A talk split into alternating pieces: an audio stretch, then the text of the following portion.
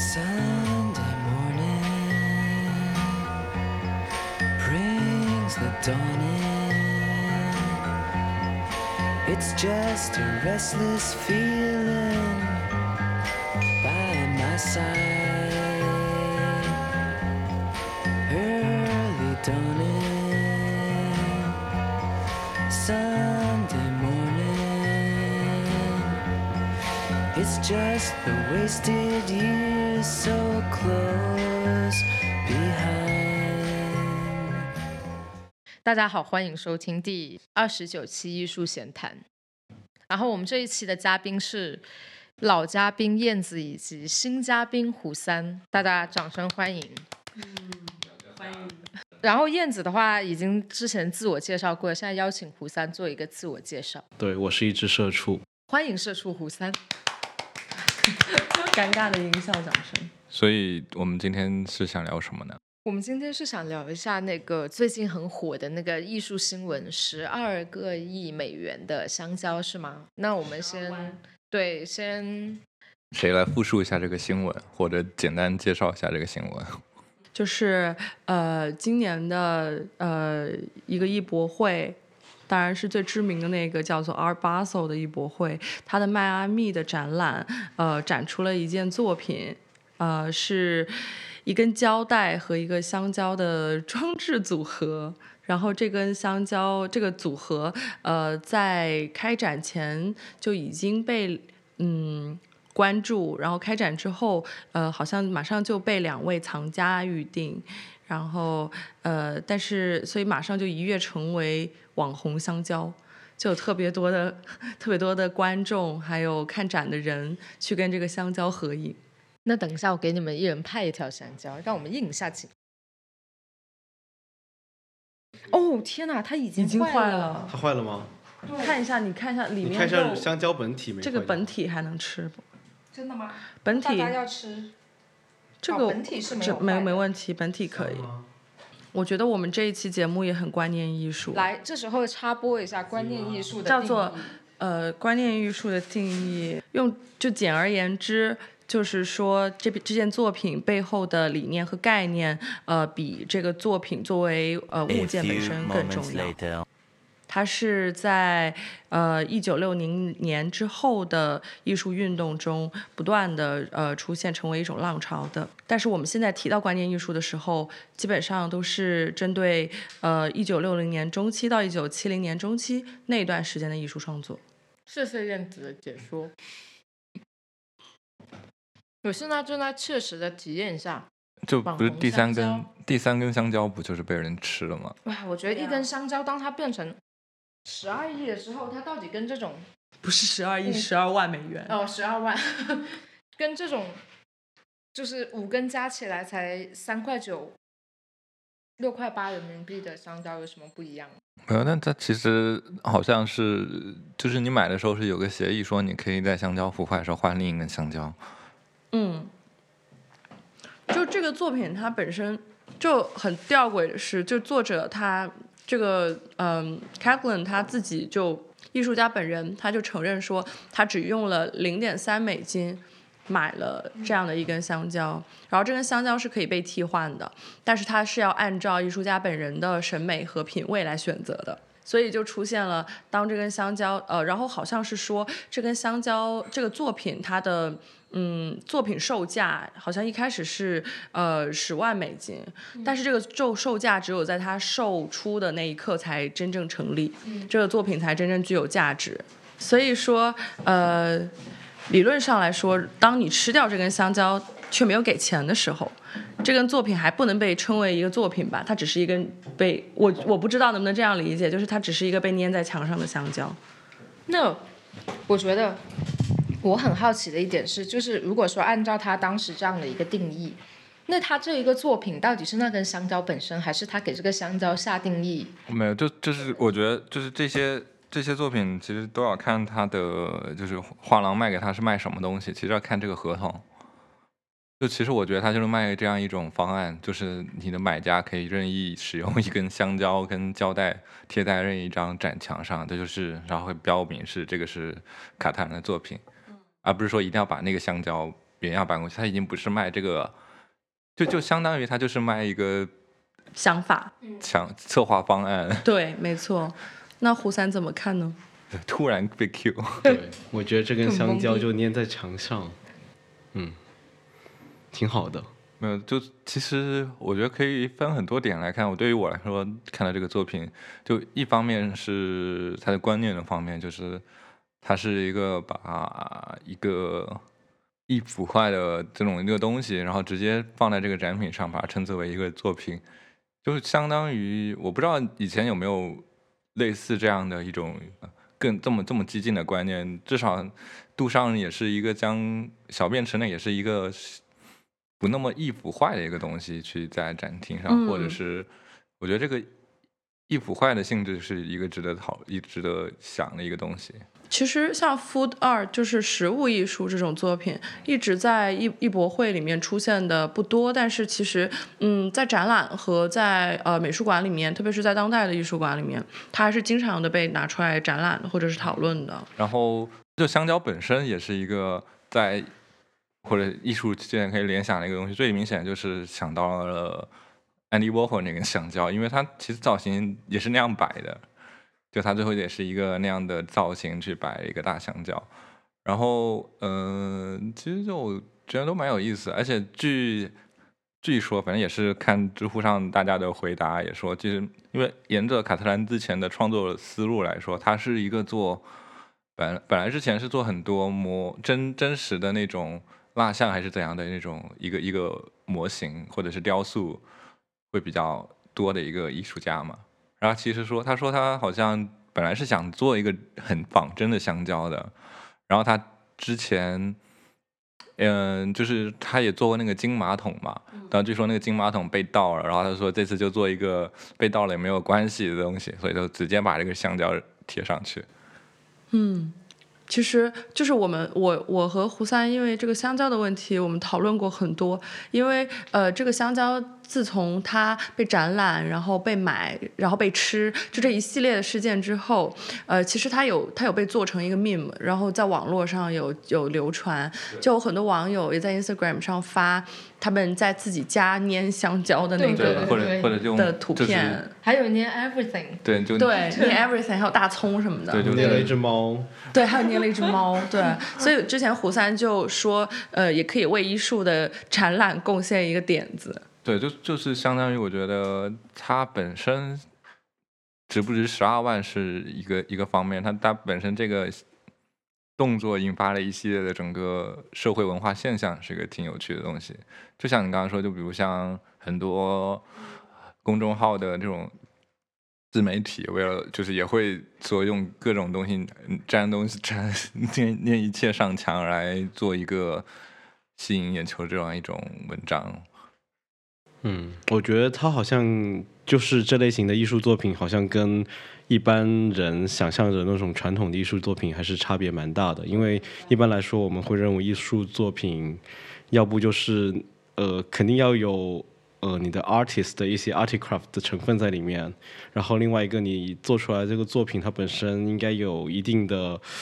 呃，它可以机械复制，但它至少有一定的鲁棒性吧，就是不会说那么容易就自然损坏吧。对，我觉得这这个点也是刚刚高航提的一个点，所以这两个点我认为是这件作品中没有的。一个是它其实就是一根 random 的香蕉和一个呃批量生产的胶带，并且用批量生产胶带把一根普通的超市里可以买到的香蕉粘在了墙上，所以它你说硬要说艺术家在其中做了什么？手工操作好像真的没有太多。然后第二个点就是说，这根香蕉它本身是一个会腐朽的事物，你甚至不用去动它，不用像某幅画那样被手工的粉碎掉，你只要挂个在墙上，等个几天它就发黑，然后再等个几天它就发霉，然后它就原不是原来的样子了。但其实我一直觉得观念作品它很很在乎的一个东西，就是这这个艺术语言其中有一个很重要的东西就是时间的流逝吧。就是其中像徐冰的，他不是也有作品是讲这个吗？那个蝉就跟蝉蛹是有关的那个作品，就是，然后还有那个。反正中国艺术史上挺高，黄永平的那个呃什么中国绘画简呃中国绘画什么绘画史跟世界绘画简在洗衣史在洗衣机里搅拌两分钟，对，那个也是吧，它也是跟时间的运行，然后最后呈现出来的一个效果是有关的。就我觉得这个好像是，就挺多观念艺术家都会尝试的一个方方向。但这种东西一般会拿来卖吗？会会啊，万物皆可是什么在艺术市场，万物皆可皆可对，一般一般，我觉得我觉得这个这个这这个点，我们可以先聊一下，就是他卖售卖艺术，就其实艺术品艺术市场售卖已经不像我们平常一般认为，就是他卖这个东西。或者卖这个作品，哪怕是可能你看到的东西，他很多时候都是卖这样一个方案。对，我记得我之前好像听过有人，就是好像是背号灯的时候，曾经展过哪个艺术家，他其实是在墙面刷一个纯色的颜色的一个艺术家。然后他展的时候，他其实展的时候不是说把他的有个纯色作品那个墙整个面墙展过来，他其实就是这个方案，然后说指定这个色号什么什么，其实就有点像你家刷油漆工那样子。就观念艺术其实就是这样，它是背后的这个概念和他的想法，我觉得是呃是最重要的吧。对于这个作品的价值本身来说，对，而且有可能他整个他那个刷漆好像也是个团队，就是等于说你你你你就是买了一套油漆工跟油漆色号，然后你们想展示的时候，你就到这个地方，然后就指定这个东西，然后就可以去去去完成展示一个这样的作品。包括很多时候，比如像视频艺术、呃录像艺术啊，就是新媒体这样的东西，它可能只能给你就是给你一个 U 盘，有的时候。但其实这这这也是关于它为什么他们就不好卖的原因，就可能有时候数字文件就太容易、太不容易、太容易传播了。就是它没有太严格、太严谨的这种版号的概对念。对，你说卖方案就还好，它它有一套执行的东西，但其实这个也香蕉这个东西其实也方案来说也不是个很复杂的操作。嗯，对，但是它好像是这一次是有这个版的，是第一版和第二版。对，我觉得这个这个也很奇怪，它居然还设了一个版数。对，这个很奇怪。是的，我觉得这个那你觉得它跟消费主义有什么关系吗？因为这一次的这个新闻让我想到，就是前两年还是去年那个 Bansky 的那一件事情。我觉得在我看来，可能如果说作为一个旁观者的话，会有比较类似的感受，就是说，就是那一种被烘托一下子被烘托出来的那一种感觉。因为当时 Bansky 那个新闻不是后来说证实是他自己也参与到，不过这个好像后来就已经众说纷纭了，不知道到底那件事情是怎么样的。所以我会想说，就除了观念艺术本身那，它背后去蕴含的某一些，就是不知道他自己是想讨论呢，还是说这个社会被被拖出来就开始讨论这种消费主义的问题，我还蛮感兴趣的。就是我说的是不是有点混乱？就是当时 Bansky 的那个也是，就是别人不是说就是一个涂鸦嘛，他怎么能卖那么多钱？然后当时又当场又被销毁了。那跟这一次他被吃掉的时候，我觉得嗯，会认为是个营销事件是吗？我没有，我不觉得它是营销事件，我会觉得它很巧合。它确实是。我会觉得，哎，怎么这么巧合？就是好像越来越多这种事情的发生了。那这个吃掉的人，他到底是也是一个艺术家，对他也是一个艺术家好像他那个吃掉的那些照片，好像又做成一个很 pop art 那种艺术对我没有觉得这是一个就是营销事件，但我觉得哎，有点神奇。然后，而且到底是观众就是就说，对于他这一个艺术品，他如何去定价，然后这一些东西，我也是会挺好奇，这背后他们到底是如何去定价？就好像我之前在伦敦就刚好看了那个徐震的那个超市的那个东西，我也是会觉得，就是可能他作为观念艺术本身，它整个大型项目确实输出的那些 concept 能让我们明白它是在反消费主义啊，或者怎么样，但是它。这个里面的作品，它仍然是拿来售卖的。那我很想知道，他们艺术家以及背后在给这些艺术品定价的人，他们是如何去定义这些艺术品？就是我很难表达我那种疑惑，但是就是呃，不是说他创作这个作品本身他是如何产生他这个创作动机的，我觉得像每一个艺术家都不一样。但是你创作出来了之后，那它作为其实是这个社会里本身已经存在的一些商品也好，或者一些现象，或者一些可能是日常用品也好，然后你再给它下定义的时候，你凭借什么标准去给这个艺术品下定义？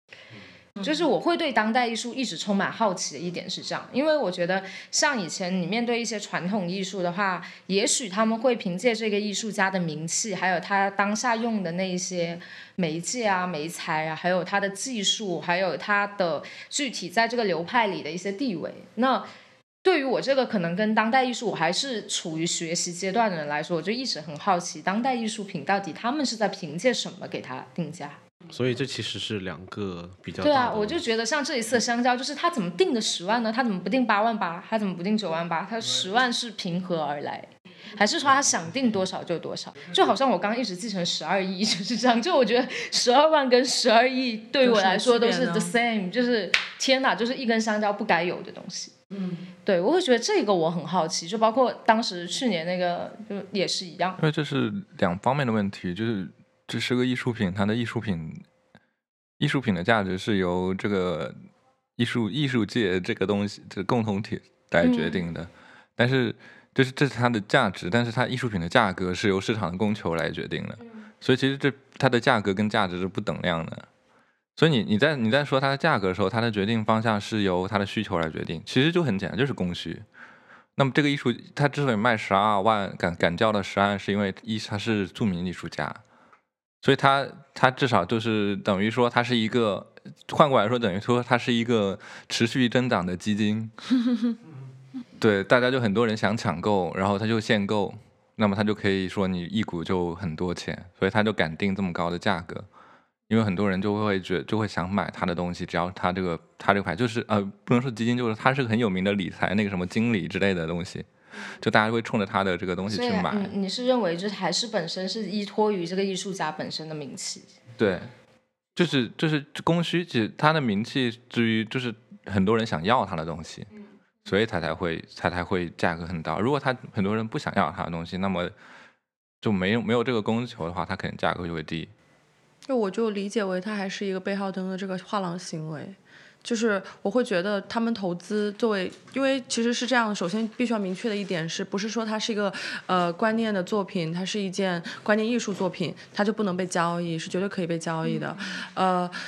就因为它再怎么说还是一一件作品嘛，它在市场上是肯定有它的呃定位和它的价格的，但是问题是最终决定卖多少的肯定是这个画廊他们本身的这个运营中的一个最后产出的一个一个结果。我觉得其实这个作品如果就是定二十万美金或者甚至更高的价格，但是它后面有这个包装这个概念在这个地方，呃，然后包括像 Cartland 他自己之前做的一些作品，他是从一而终都有这种。爆炸性新闻的这种感觉，而且我我一直疑心，我觉得这个里面肯定是有一些炒炒作的成分在的，包括像那个那个叫做 America 的那个马桶，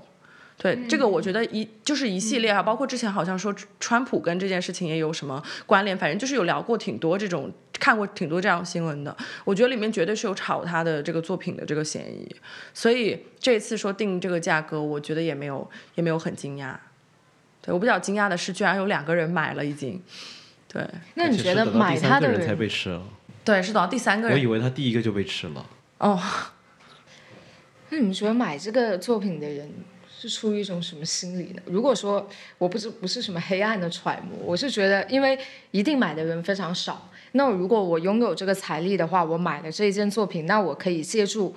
远高于我付出这个价格、这个价钱的一个知名度。是啊，没有我我会觉得，如果我是买家的话，我是但是这么想的。呃，哎，买家好像现在有有说是哪里人来着？我记得两个法国人，两个法国，对我记得好像是。其实我觉得这个作品本身很有，就是还是挺有意思，不是很有意思，但一般有意思吧。就它，因为它是实物艺术嘛，然后它里面又有一些，呃，它其实它提到还有十几页的一个说明书，是教你怎么对对待这个作品这个香蕉的。对，所以其实它是一套方案，就像刚刚高航说到的，它是一套策划方案一样的东西。嗯，然后你你很喜欢概念艺术的呃藏家，我觉得应该会对这这件作品感兴趣的。而且这个价格，我觉得对很多大买家来说也不算特别高。对，十二万其实对他们来说不高，有点真的不高就就。再做个比，就可能有点像我们去买首饰，就如果他在什么市集买个一百多两呃几百多的一个首饰，这样一种感觉差不多吧。嗯我是觉得，就如果你作为前两个买家，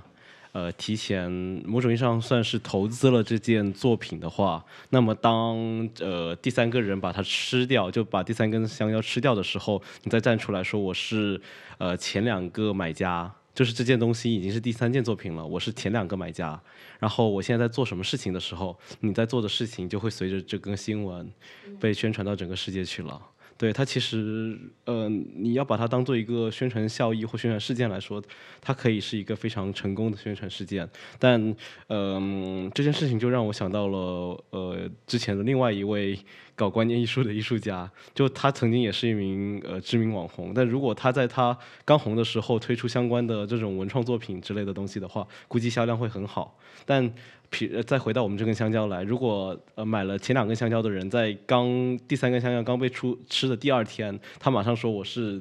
呃前两根香蕉的购买者，我现在还为什么要买这两根香蕉，并且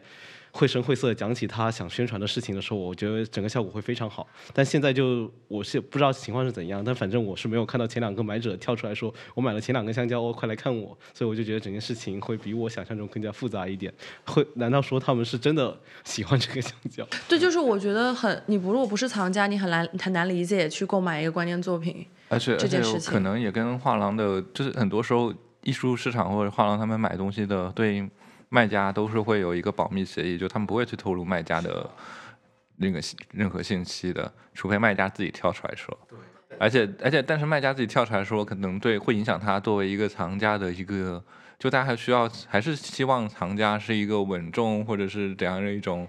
商人啊，或者这样或者会继续投资的。然后你觉得太跳的话，感觉可能会对他的藏家印象不好。我不知道，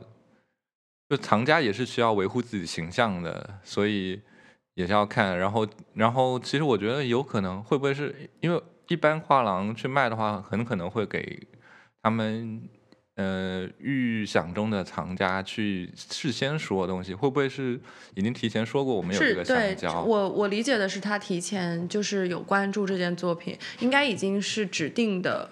一些藏家，然后就我觉得你可以，就是刚刚就包括上一和虎三的这个说法，就让我想到，因为我觉得很稀松平常的原因，是因为我完全理解这个藏家背后的思路，可能他认为这个作品它有什么价值，甚至后面最后的呃，其中一个藏家好像说是想捐给美术馆的，所以他其实在里面还是对对艺术是有一个理解和有一种指指定的。但是如果我们幻想说，如果是一个什么嗯。互联网公司，或者是说像是一个那种特别喜欢搞营销的那种呃呃创创业，或者是有这种类型的人，他去买这个东西，然后顺便把他自己的产品也带火了，这件事情我我是可以想象的。就是嗯，如果这件事情发生在中国的话，可能一定会发生。就它一定会发生，一定发生这种发发发生这种营销事件。出现呃，就假设黄黄思聪还没有被呃破产的话，那很可能黄思聪会把那根香蕉再买回来，作为他们整个 so called 香蕉公司的。然后淘宝就有一堆那个那个墙上香蕉同款胶带，就是各种。对，那什么，王思聪不吃那个热狗，开始吃香蕉了吗？回到本身这个作品来说，我不知道，但但我我很容易想，就是最开始的观念艺术的那个杜尚的那个那那个小便池，然后我觉得这样对比，我不知道我不知道有没有可，就是我就觉得他们俩对比起来也是蛮有意思的，如果这样讲，嗯，它它本来就是后面的关键书本来就是呃，回到他的出发点就是像一直是达像达达这样子的这种流派慢慢发展起来的，然后也是用 ready made 这样的一个概念。对，然后我那天听到一个非常有趣的，就是我那天在讲座有一个很有趣的话，然后我觉得还蛮有意思，就是回到就不是香蕉了。那你这样，你因为刚才说如果这种这样食品食物艺术的话，那杜尚的小便池算陶瓷艺术吗？就这这这句话，然后就就很就很奇，因为因为在一个呃，但是如果你让按照它材质来的话，它确实是啊，嗯不是吗？没有，因为食物不是一个呃传统意义上会拿来被做作品的一个媒介，所以最后食物艺术是指经常使用这个食物，或者是呃关注这个食物作为一个很重要的母题的这样的艺术的。他他慢慢的做的艺术家多了，就可能会形成一个派别，或者是有这样的一个呃一个流派吧。但是其实像陶瓷艺术，陶瓷就是一个很一个相对来说是常见的一个艺术材料。但我就觉得那个问就是杜尚 能不能叫陶瓷艺术家这个问题有点很好玩，因为我正好在是在一个用陶瓷为材质的艺术家的讲座里面听到这句话。我是觉得这个命名学的问题，可能关键还是得回到你为什么把这个东西叫做艺术，对吧？比如说你把小便池叫做艺术的话，肯定不是因为它是个陶瓷才叫它艺术，对你肯定是因为杜尚的某些理念才叫它是一个艺术作品。而且说到食物的话，我想到的是，因为以前学电影的时候提到那一些关于性别议题的，会经常提到食物，因为有一个名词叫 food porn，然后它因为它食物指代了非常多。性上面的一些东西，所以它会被拿出来说。那那我不知道它跟食物艺术之间会不会有一些直接的关联，但是食物在电影学里面，它不是说一个媒介，它就是说借由食物这一个本身去发散的一些讨论性相关的电影，它会有这么一个专门的流派在。对，嗯，就是我还想补充一点，就是关于刚刚像上也说到跟呃性别有关的食物跟性别之间的这个联系，呃，我就想起这个香蕉其实是有个后续发展的，就是在它被吃掉之后，第二天其实是已经被围起来，暂时是停展一天的。然后那天就有人呃用。用喷绘吧，应该是就是就涂鸦这样，在同在他的那个香蕉的那个展位上涂了涂了一一句话，叫做 Epstein didn't kill himself，是呃也是一个知知名的一一个 meme 或者是一个一个一个一句话吧，对，然后其实它是有政治意涵的嘛，然后之后呃也有挺多做嗯。可能跟政治议题相关或性别议题相关的一些艺术家，包括像 Gorilla Girls 这种，呃，做就是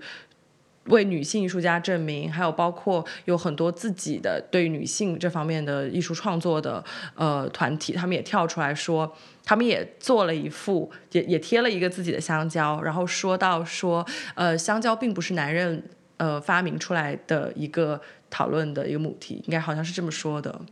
对，就是说女性也可以去定义这个，而且其实香蕉一直以来都是他们创作的一个灵感，非常非常重要重要的灵感。他们之前一直都用香蕉作为一个呃元素在使用。呃，这这个这个博览会还蛮轻松的，居然能随便乱搞。就嗯，整个这个博览会，对啊，对他能他没有没有别的可能他的分别的分管场这么严肃。嗯，对，对，好像巴塞尔的几个展场来说，呃，迈阿密的算一直都就是相对来说感觉题材会比较新、比较轻松，也很多人很更多年轻人在看的一个展览吧。我们要不就嗯聊一聊一些可能印象可能比较聊聊一些关键艺术作品吧，或者介绍一些别的可能一些听众听起来会比较有意思的一些关键艺术作品。其实我觉得就是比较比较近一点的，就是葛雨露那个作品，就最最成名的那个，就它也是个观念艺术，它也是一个很很喜欢，我还很蛮喜欢他那个作品的，虽然我不知道为什么，但是我觉得就很很喜欢那。你们要不要谁来说一下那个作品？可能有一些听众不知道。应就是他应该是把北京的百子湾，反正有一条，他之前发现一个未命名的路，他其就他本人叫葛雨路嘛，所以其实就是有那那个名字是吧？然后然后他就把那一个未命名的路自己挂上，做了一个路牌挂在上面，然后导致就引发了一系列大家都认为那条路就是叫葛雨路，一直就是最后就可能好像是在地图上也会有标识，嗯，对，他在地图上设置了。对，然后最但是最后最后还是被强制被政府给改名叫什么？是叫什么白子湾第几什么什么几路几路这样一对对对字，他就只好把那个路牌，好像是，哦，但那个路牌好像是被北京呃道路什么呃博物馆给收藏了。对，这个我记得是那个葛雨露的路牌的最后结最后归局。宿是吗？对对对，其实我觉得这个企业是挺有代表观念艺术的一个案例吧，就是它不只是说他做的这个行为，就是它其牵它会牵扯到一系列整个社会的经济、社文化，然后政政治这方面的一系列的波动或者是影响，然后会有各方面的人对此做出反应，然后整个一个如果从整个这样一种局面然后去观察，就会才是一个衡量这个作品的一个表方式吧，我会觉得。就是不是不是关关键艺术，就关键艺术其实更就不只是评判，就是艺术家的他的一个想法，而是说他这个想法如何与他人产生这样一种互动跟关系，然后这样一种关系才是我觉得是作为评判关键艺术的一个表一一个一个方式啊。对，我觉得它跟社会还有很多议题，就是它跟更广阔的环境是绝对是有关联的，呃，然后很多也是也是针对这些议题去做的作品，而且它它可能就是本身这个观，就本身这个作品背后的呃观念，就可能不仅仅是它呈现的这么简单，它有更多可以发散的部分。对，所以其实我觉得观念艺术是更需要整个艺术界的，比如批评者、写写作者跟学者之类的人去做进一步的工作跟阐释的。哦，对，这个我也有很很有感触，呃，就是因为说到葛雨露，我之前跟他就是某一次机缘巧合跟他聊起说，观念艺术家现在在呃中国这边的呃艺术生态里，他的。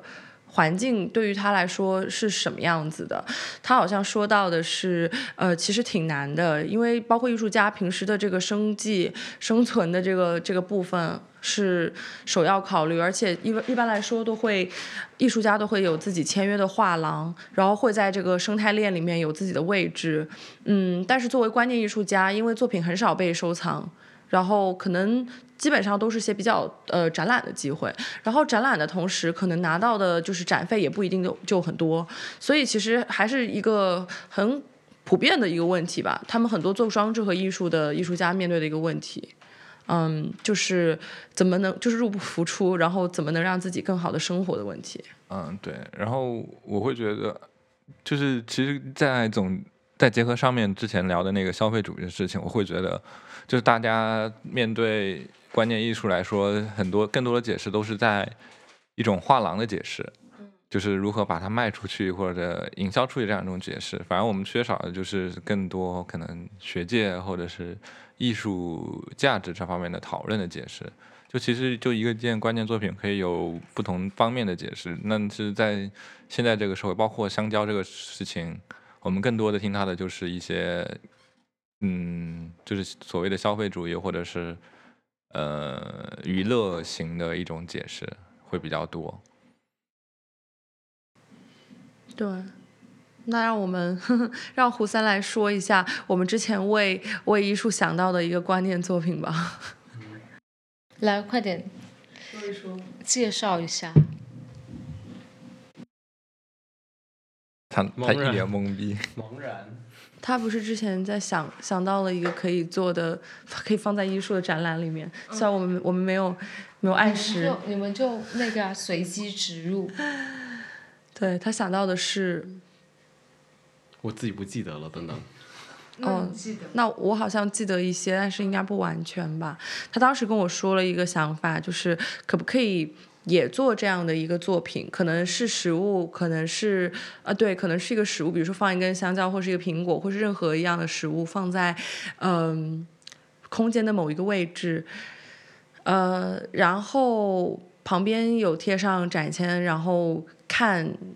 就看观众会不会过去。呃，跟它互动，比如说把它吃掉，但同时，呃，在不远处放一个摄像机，就是全程就是要观众知道这是一个拍摄行为。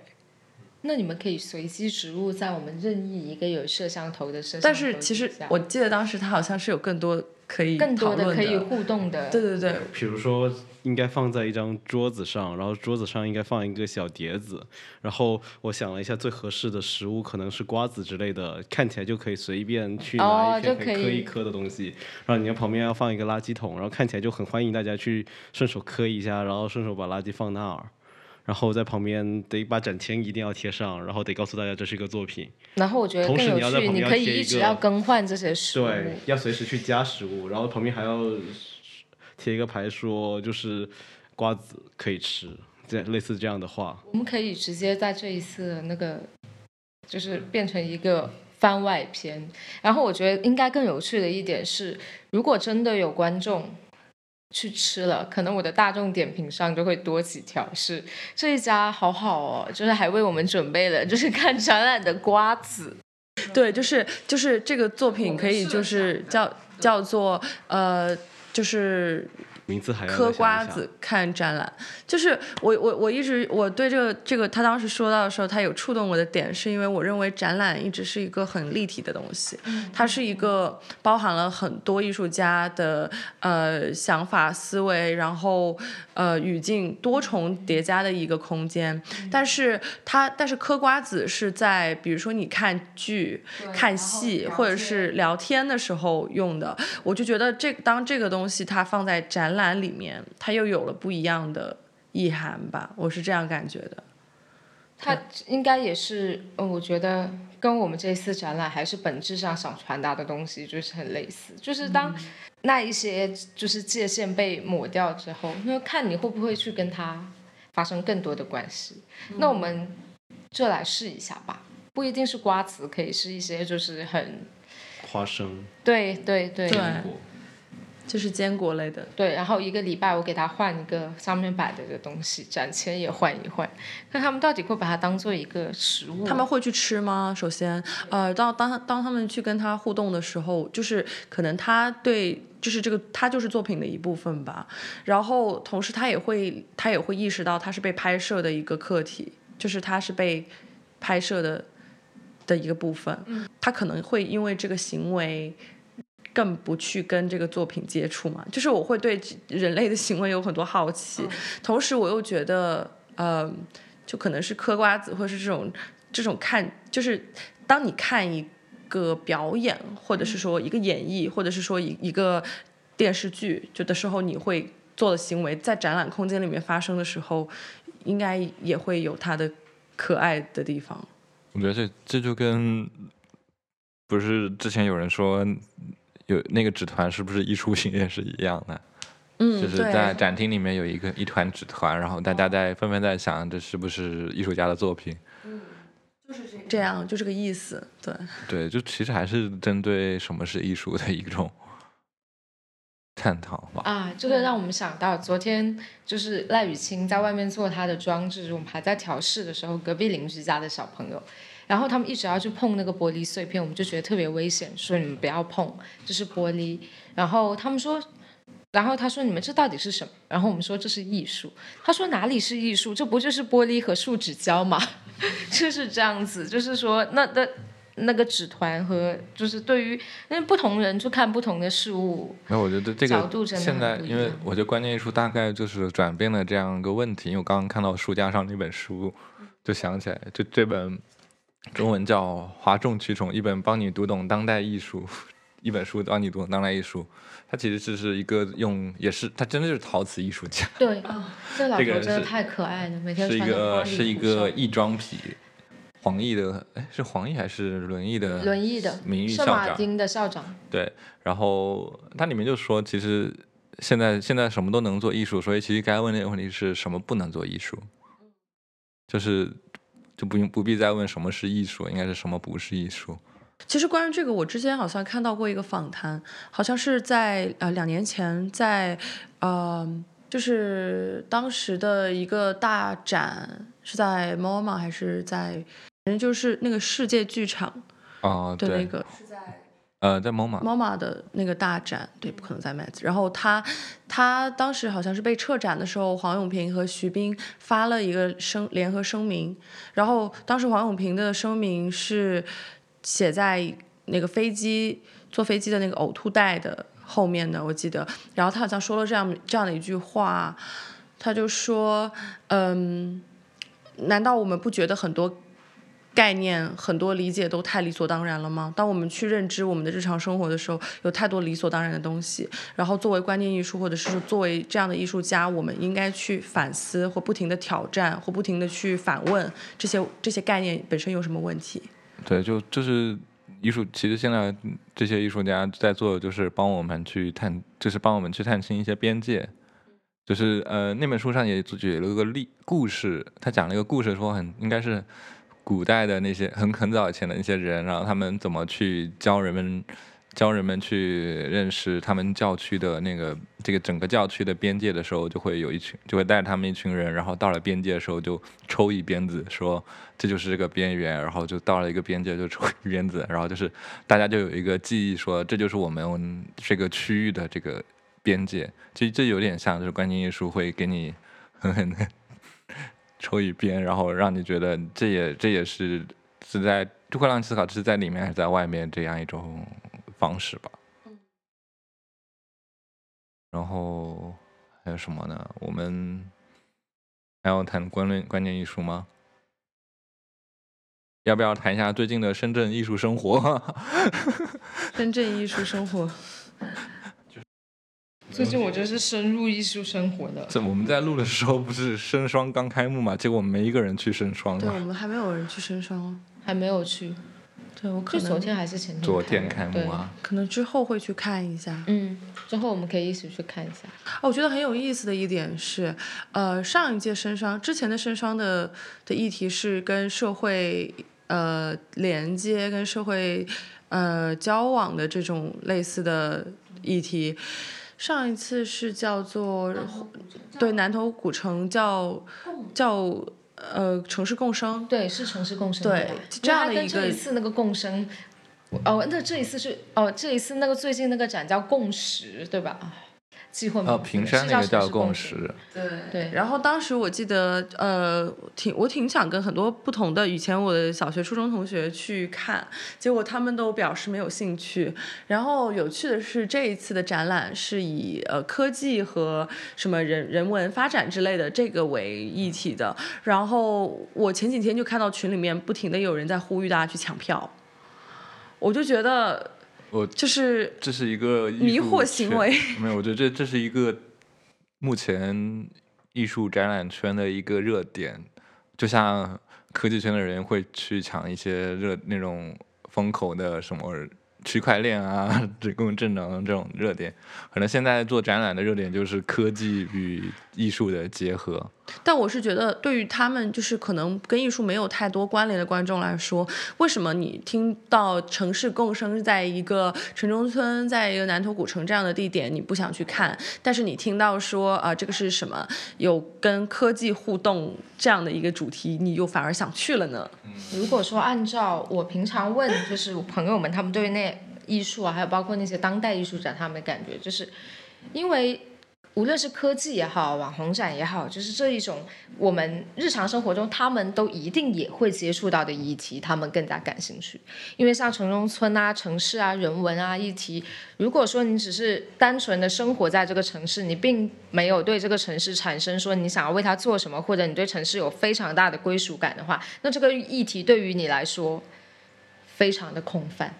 他们不知道他们去完这个展览之后会带回什么，但是他们去了科技展，他们可以感叹一下现在的高科技，或者他们在生活中现在生活在一个如何的社会，这是我从他们口中得到的一些答案吧。我觉得可能还是跟城市中产的他们的。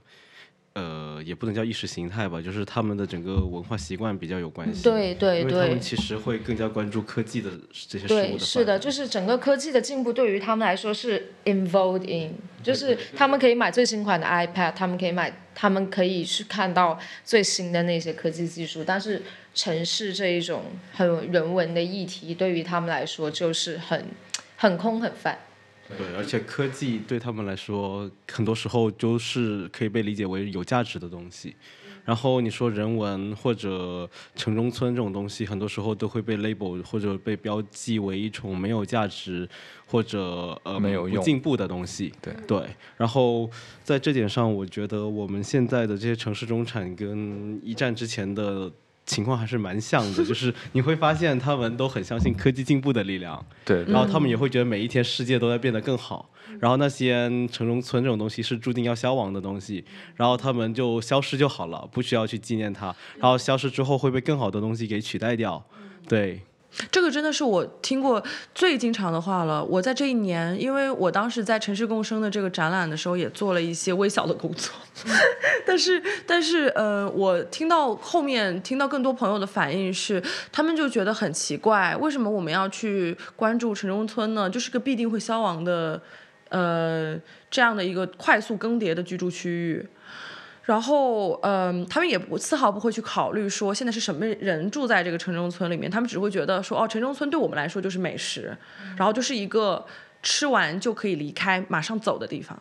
对，所以我是觉得他们完全不了解之前上一次提到的这个共生的这个议题，呃，所以其实基本没有太多所谓的中产的观众会去看，更多的可能甚至城中村当时生活的居民可能对这个展览也是没有归属感，没有没有归属感。它其实两边没有一层观众，我是认为跟对这个展览是真正有归属感。对对，就是其实刚刚那点也很有趣，就是我也是之前听，呃，比如有人呃聊中国跟科技这样一种议题的关系，就是发现其实对，特别是国人对于特别相信科技进步论嘛，就是他们对于呃科技就是非常拥抱科技，就觉得科技就就是不会有什么太多的警惕心，或者是他们就觉得就是越方便越好，就是有一种论调，但是这个论调也不是完全就国人会喜欢用，他们会喜欢用隐私来换方便。就是，而且会去不停的嘲笑那些还在用落后科技的人，比如在刷卡的、用现金的，说你们都没有扫码支付。我我不得不承认，我也经常会偶尔就是会去嘲，就 就是吐槽这样的，因为可能是确实是你有时候你回过头去想，是有自己有在用隐私换方便，但是那一种生活的方便真的让你无法拒绝。就是确实是我就去 去去日本旅游的时候，我一分钱现金没带，然后我在机场简直手足手足无措，然后当时身上也没有带什么那个银联卡，因为他银联和信用卡都能取，我想说那就应该刷信用卡和用支付宝就够了吧，就那种想当然。然后你被这一些便利的生活方式捆绑了之后，你已经会真的会过多的就就忽略自己的一些隐私需求，就可能因为。就真的不不不知不觉吧，我觉得我自己就是很明显的一个例子。虽然一直在说哇，我我要保护自己的隐私，但当真的隐私和一个极度便利的生活方式放在你面前的时候，就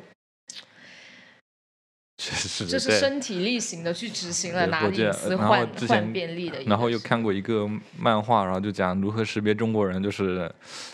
中国人的标准动作就是拿拿来扫码那个动作，就他们手机都是 这样一种扫码动作。就其实这也是为什么大家就那么去就太拥抱科技的这样一种方式吧。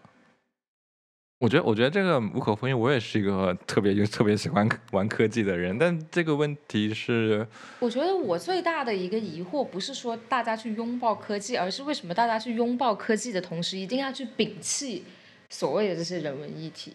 就是我我我最面临的一个困惑，就是因为我自己也非常喜欢拥抱科技，我对这些高科技产品真的是极度推推崇，我觉得很好。但是我不会说要去排斥这一些人文议题，就我还是愿意去了解它。但是我现在接触到的很多是他们，就像刚胡三说的，他们觉得这是一个必定消亡，然后而且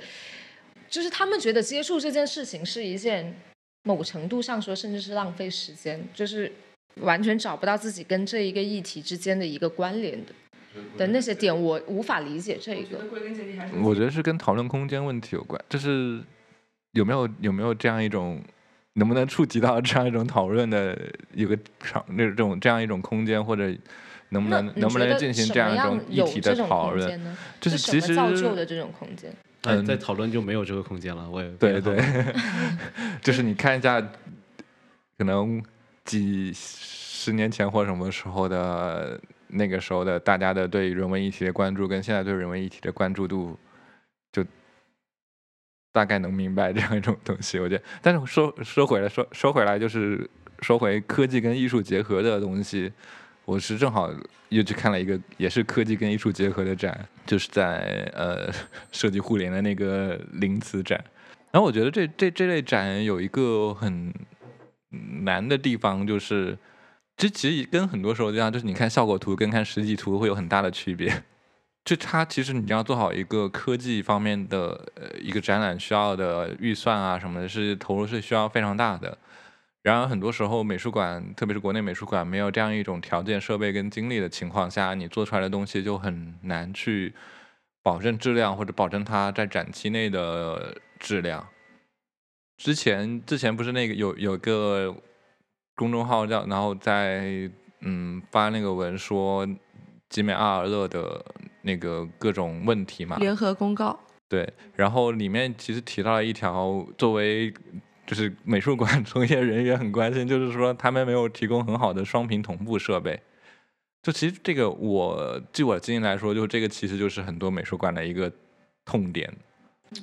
我觉得自从做了空间之后，我觉得不光是美术馆，就是我们任何一个展览空我，觉得就是看那个，就是我觉得不能说把完全把问题拢到美术馆身上，因为我觉得无论是你们还是我们做展览，我觉得面临很大一个问题是，即便我们想要去完成，但整个产业。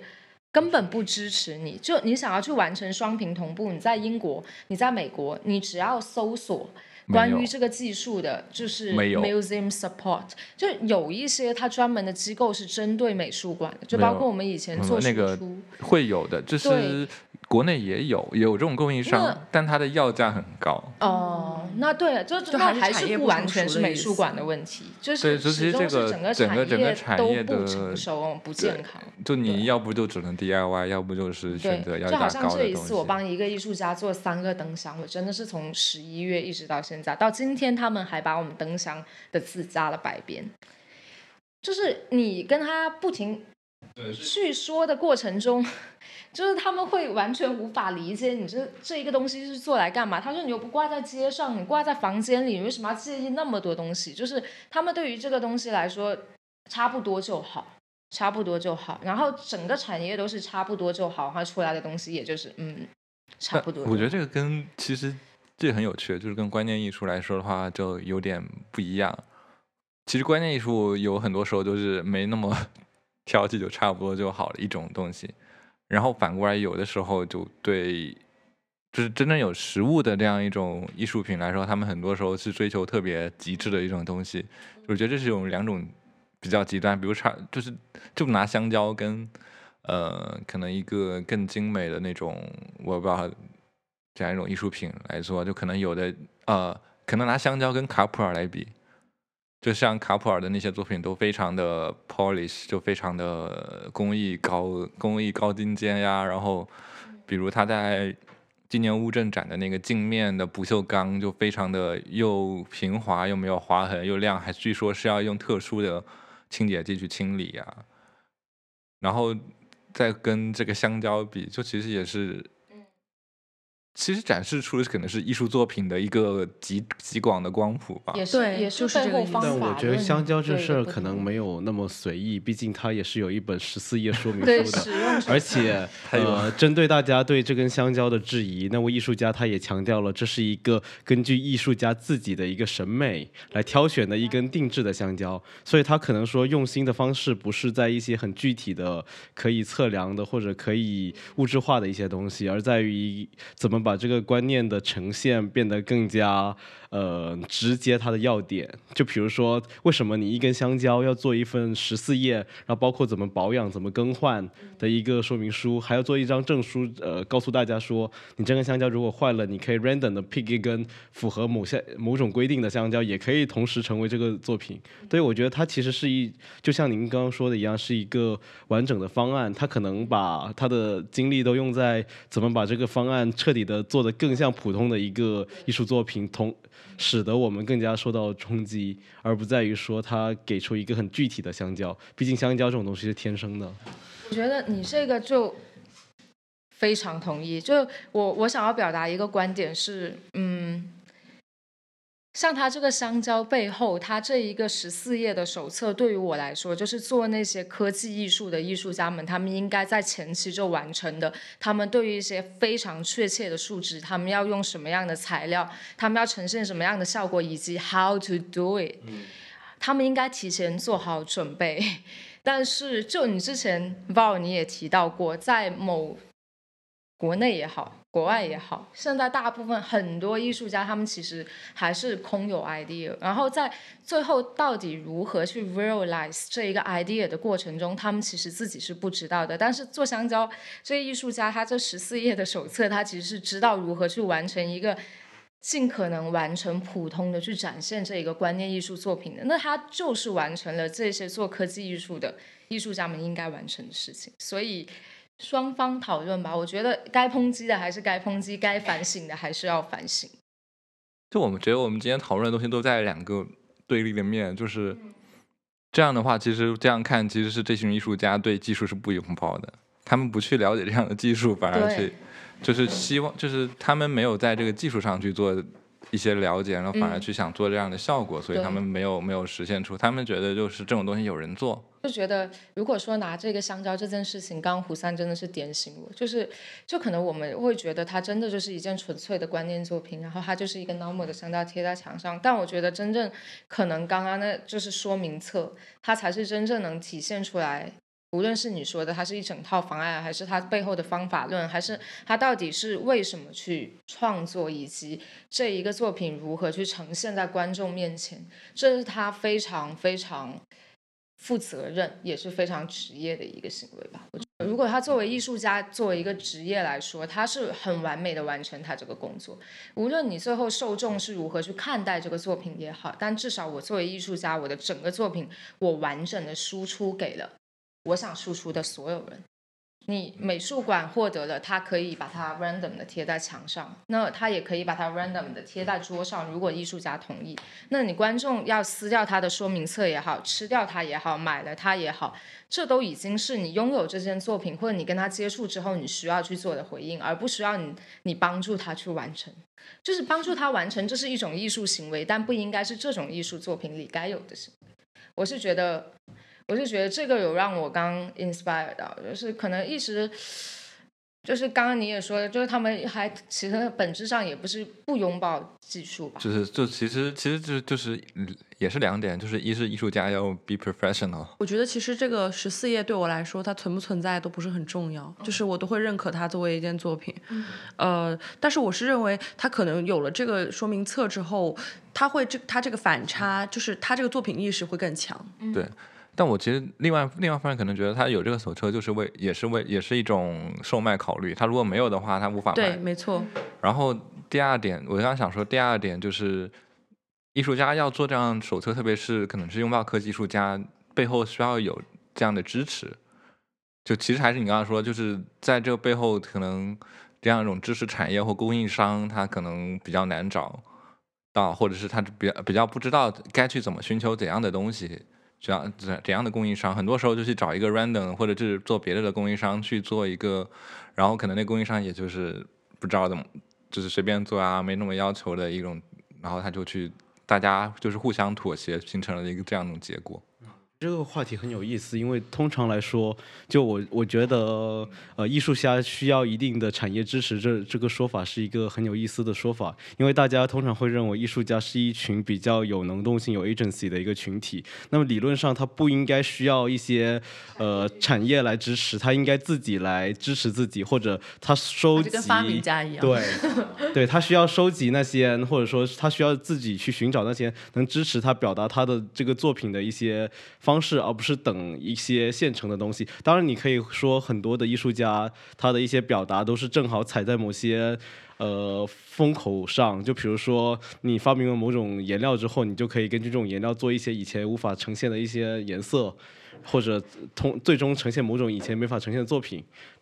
对，但但我会认为说，哦，对，但我会更加会认为说，你艺术家本身，呃，在做某个作品，却没有办法呈现自己想要呈现的效果的时候，你应该做的事情更多的是去主动的去挖掘如何更好的呈现，而不是说，呃，产业可能没有给我很好的支持，因为产业可能并不想支持艺术家。嗯就就是，但是就是他得需要有他知道往哪找，就还是最后决定是取决于艺术家本身，他能不能去找到，因为找找到这样一种地方，所以我会觉得说，呃，像这种情况哦，嗯、如果有一个现成的产业的话，那可能某种艺术作品会能够得到更好的创作，更好的它的理念能得到更好的呈现。但如果没有这个产业，但你硬要去做某某个类型的作品的时候，是不是一种硬凹造型？其实也还好。我我觉得这个问题是在于艺术家有没有去呃他自己去探讨，因为很多时候是没有，其实没有这个产业，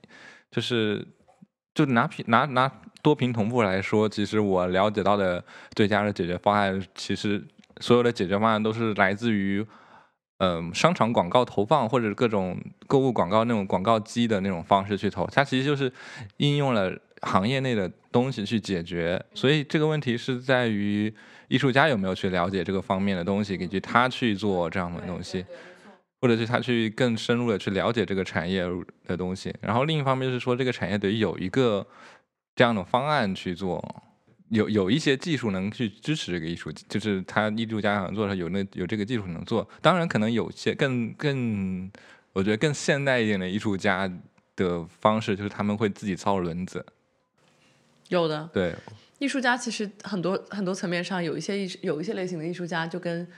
呃，就跟发明家是一样的，对对他会自己用新的媒介，然后自己去创作不同造型等等。对对，这整个来说就都还是取决于艺术家自己需要对自己的方案去负责，对没错是的。我觉得做任何事情都是吧。对，对，然后我们我们聊多久了？那我们今天完成了一件观念作品，叫做嗯，听我们吃香蕉。对，对，在我们录音的过程中，没有，已经吃到三根，我还没有吃。嗯，是最后表演一段吃香蕉。那那对我们，ASMR 是吗？所以这整一个整我们这一次录音整一个就是一个作品，叫做呃，听我们吃完四根香蕉。对，然后那些喜欢爆声音的人，现在听他吃香蕉吧，可能又是一段可以售卖的 ASMR 呢。没关系，这是正常的，这样才是最好吃的。是的，你可以说确定这符合你的审审美。不符合他的审美。不符合我的审美，我我不喜欢吃他喜。欢完美的香蕉，完美的香蕉都没有熟透。香蕉就是要即将烂掉的时候才是最好吃。这样吗？我都喜欢吃没有。你喜欢吃你喜欢吃芭？蕉吧呢？亚蕉 啦。不对，那我们要消音了。先结束吗？好的，你要哦，对对对，等一下，完，他没吃他还对对，他要先我们的吃他已经吃了二分之一个香蕉了。所以我们这一次是做了一个作品，一一个小时的作品，叫做。哦，我们才录的一个小时吗？四根香蕉。他最后一口吃完了剩下的二分之一香蕉。好了，这根香蕉已经被消耗了。本来想现场连线葛雨露的，没有啊。当观念艺术家成为我们的观念艺术作品。我最后做一个硬广，我们这个星期你会在星期五之前剪完的吧？不知道。就是必须。我们这个星星期五新的展览就开幕了，然后如果在深圳的伙伴们可以过来。呃，星期五是 preview，然后星期六对公外、呃公众开放，欢迎大家随时来看展览。我们星期五下是十二月二十七日。哦，十二月二十七日，对不起，拜拜。拜拜拜拜。